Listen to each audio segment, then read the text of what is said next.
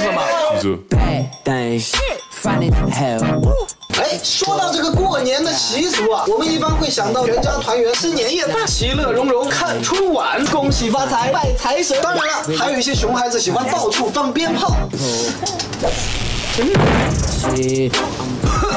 今天我们就来看一下春节的奇葩风俗。许多地方呢认为除夕夜洗脚的话会洗掉财运和运气，所以除夕那天呢是不允许洗脚的。哎，老爹，我回来了啊，回来了啊，快进来吧。今天过年就不用洗脚了啊，马上就吃饭了，不用洗脚了。哟刚刚踢的球，踢一天了。过年就是这样的啊，在一些老人的观念里，除夕夜是不能大小便的，肚子里的货需要提前解决干净，以免在除夕夜增添污秽之气。一定要等到阳光普照的时候才能解决问题。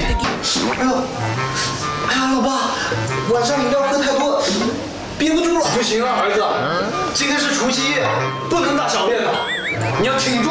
我挺不住了。如果挺不住的话，我只能拿出我们的传家之宝了。嗯，这样也行啊。那那我要来大的怎么办？你要大的话，就别怪老爸不客气了。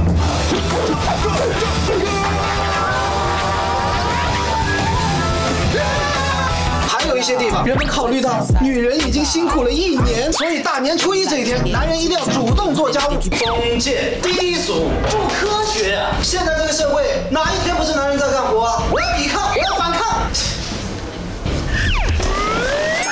快点擦，擦完过来给我揉一下。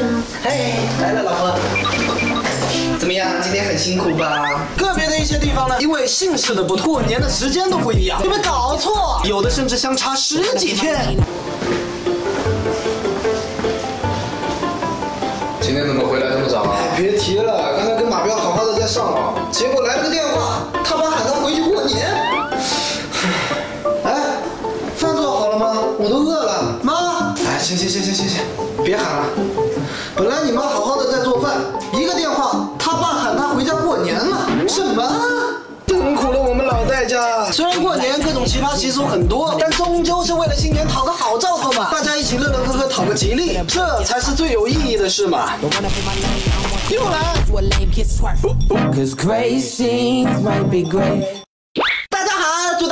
年大吉，今年行大运！记得关注何仙姑父，关注耳机侠小戴哦，搞笑视频乐不停啦！